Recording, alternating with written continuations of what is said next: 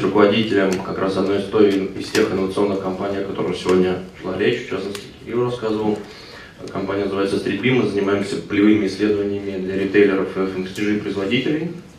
Э, для решения задач мы используем краудсорсинг и машинное обучение, о котором сегодня также говорили.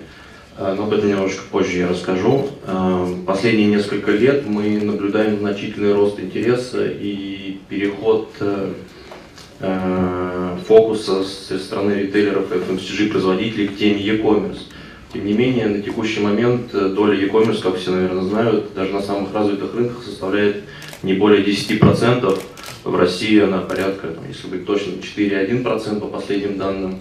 Поэтому я считаю, что компаниям нужно сохранять внимание на э, технологиях, которые помогают именно физическому или офлайн ритейлу. В частности, сегодня прозвучал хороший пример с магазином Amazon Go. Как вы видите, онлайн-ритейлеры на Западе продолжают экспериментировать с э, технологиями, помогающими все-таки физическому, э, физическому ритейлу. А, сейчас что на самом деле мы видим, даже если у крупного ритейлера или FMCG производителя имеется какая-то современная ERP-система, либо у них э, высокий уровень автоматизации внутренних процессов, сих пор остается проблема по оперативному получению и визуализации текущего состояния, э, по сути, с из торговых точек. А, э, мы видим, что появляется все больше стартапов, которые развивают данное направление.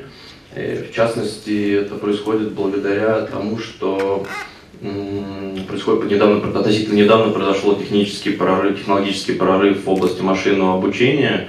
Э, не знаю, слышали или нет, э, недавно вышли так называемые нейрон, сверточные нейронные сети, которые позволяют решать эти задачи с большой точностью и скоростью.